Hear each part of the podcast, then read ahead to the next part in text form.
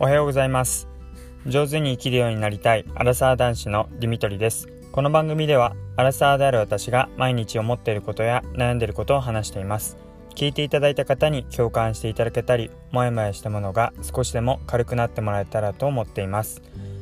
おはようございます、えー、金曜日、えー、やっと1週間が、えー、終わりますね。金曜日の朝です。えー、今日暑いですね。もう起きる時なんか汗ばんでる感じがしてだいぶ暑くなってきたなっていう感じがしています、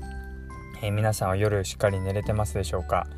まだ私は、えー、夜冷房とか、えクーラーはつけずになんとか寝れてるんですけど昨日なんか暑くなりそうだったので、えあれは何ですかねアイスとかケーキとか買った時に、えもらえる保冷剤をあのタオルに巻いてはい、あの首元に巻いたりして、えー、そんなことしながら、えー、はい、霊感を得ています。で、えー、とそうですね。本題に入る前にあの鳩がすごい鳴き声うるさかったっていう話、えー、だいぶ前にしたかと思うんですけど収まりました。うんなんかどっか行っちゃったんですかね。はい追い払ったのかはいなんとかいなくなりましたでちょうどなんかそうやって鳩の ハホってなっちゃいました。鳩の、えー、ま鳴き声で困ってるってどうやったら収まるんだろうなんて話をしてたと思うんですけどちょうど今あの映画館で8月から「鳩の撃退法」っていう映画がやるんですね、まあ、そういう小説を映画化したっていうことみたいなんですけどなんか本当にタイムリーすぎてあの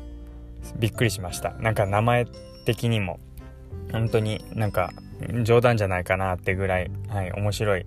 名前だなと思って、うん、それだけでちょっと興味をそそられてしまったんですけどなんかそんな映画があるみたいです。で、えーと、今日はですねあの昨日、えー、メンターとして、えー、相談に乗った時に、えー、2人のえー、まあ、後輩の相談に乗ったんですけどその時に、えー、共通して出た、えー、言葉っていうのがあったのであこれは2人だけじゃなくていろんなことに共通するだろうなと思ったことがあったのでそのことについて話をしたいと思います。えっと、まずメンターっていうことについてですけどもあの、まあ、メンター制度って、まあ、いろんな会社であるかと思うんですが、えー、まあ中小企業だとあまり聞かないかもしれません。あのまあ、上司とか直属のこううんなんか部長とか課長とかっていうそれと、えー、部下っていう関係ではなくて、うんまあ、なんかちょっとした先輩とかお兄ちゃんお姉ちゃんみたいな少し上の、えー、年次の先輩が、えー、まあ、後輩の相談に乗ったり、えまあ、指導っていうまでいかないまでも、え相談に乗りつつ方向性を示してあげるっていうような、えそんな制度のことをメンター制度っていうふうに言います。だから、まあ、上司とかだと堅苦しくて言えないようなことも、えー、先輩にちょっと相談をもらったり、えー、アドバイスをもらって、まあ、より働きやすく生きやすくなるっていうそんなような、えー、制度です。で私の会社でもあの実はメンター制度っていうのはなかったんですが、まあ、少しあの私が提唱したこともあり、えー、取り入れられましたですけどなかなかえー、残念なことにこういうのやってみたらどうですかっていうだけで、えー、そこの中心に入れなかったのであのそういう研修部みたいなところで、えー、メンバーには私入っていなかったので、まあ、案としてメンター制度っていうのがあるみたいですよってことを伝えたら、まあ、それを採用してくれたんですけども、まあ、実装されてうまくできているかっていうとちょっと、えそれはハテナかなっていうところがありました。というのは、えー、まあ、ペアになってメンターになるはいいけども、まあ、メンター先輩もどんなことをやればいいのかっていうのが明確ではないし自分がされてこなかったから何を言えばいいのかっていうのがわからないんですね。で、まあ、後輩もうんだったらなんか特に言うこともないですっていうような形になってしまって結局、まあ、メンター制度せっかくあったとしてもまあおそらくですけど社内で私がイメージしていたやり取りをしているうん、関係は少ないんじゃないかなっていうふうに思いました。うんまあ本当に何をするでもなく忙しいっていうのがあると思うのでわざわざ時間をとって、えー、話を聞いたり面談をしようっていう人も少ないと思いますだからきっとなんかメンター制度であの面会面接を1回しなきゃいけないっていうからちょっとじゃあ話しようかとか、えー、なんかやる？別にいいよね。大丈夫だよね？とかって言ってなんかなあなあで 一応関係性はあるけど何もやっていないっていうのが現状かなというふうに思います。でまあそれが私の意図していたところではなかったんですけどもまあ相談に乗ったりとかあのまあ普段からそうやって面談って取らなくてもまあ一回話したことで、まあ、こまめに気にかけるような存在になっていってまあそうやって特に後輩の部下の方が働きやすくなる、えー、自分が生きやすくなったらいいななんてことを思って提唱したんですけどもはい効果はどうかなっていうところです。えー、ただ昨日話をしてみて、まあ、1回、えー、初めグループができた時に話をしてでその後また、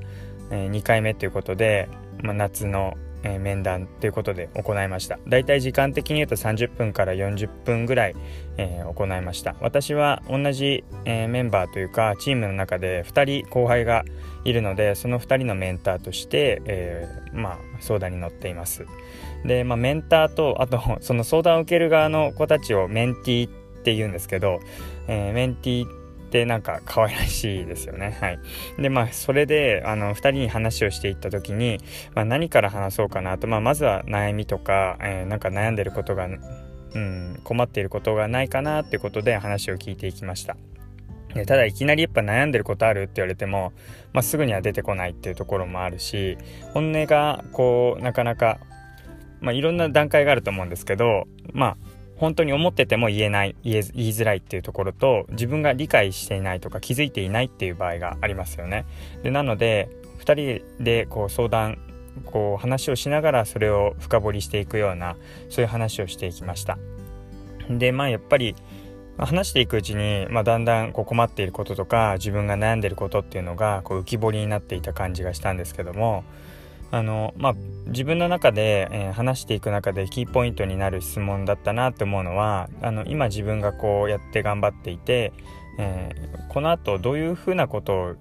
していきたいどう頑張って何を頑張っていきたいっていう風な話をしました。でそうするとまあ今も頑張ってるけどももっとこう頑張っていきたいとか、えー、こういう自分になりたいっていう風な言葉が出てきてでじゃあそうなりたいそういう風なことができるようになりたいっていうけどできていないそのギャップは何であるんだと思うっていう話になっていきます、えー、そうするといろんな原因が出てきて、えー、自分で考えている。うんなんかすごい忙しいんですよね。えー、何が忙しいの？で忙しいけどなんかなんで忙しいのかが分かんないですっていう風にどんどんこう問題を細かく細分化していくと実は思い込んでいただけだったり他に理由がありそうだっていうことが分かってきました。なんかそうやって話も、えー、していく中で言ったんですけども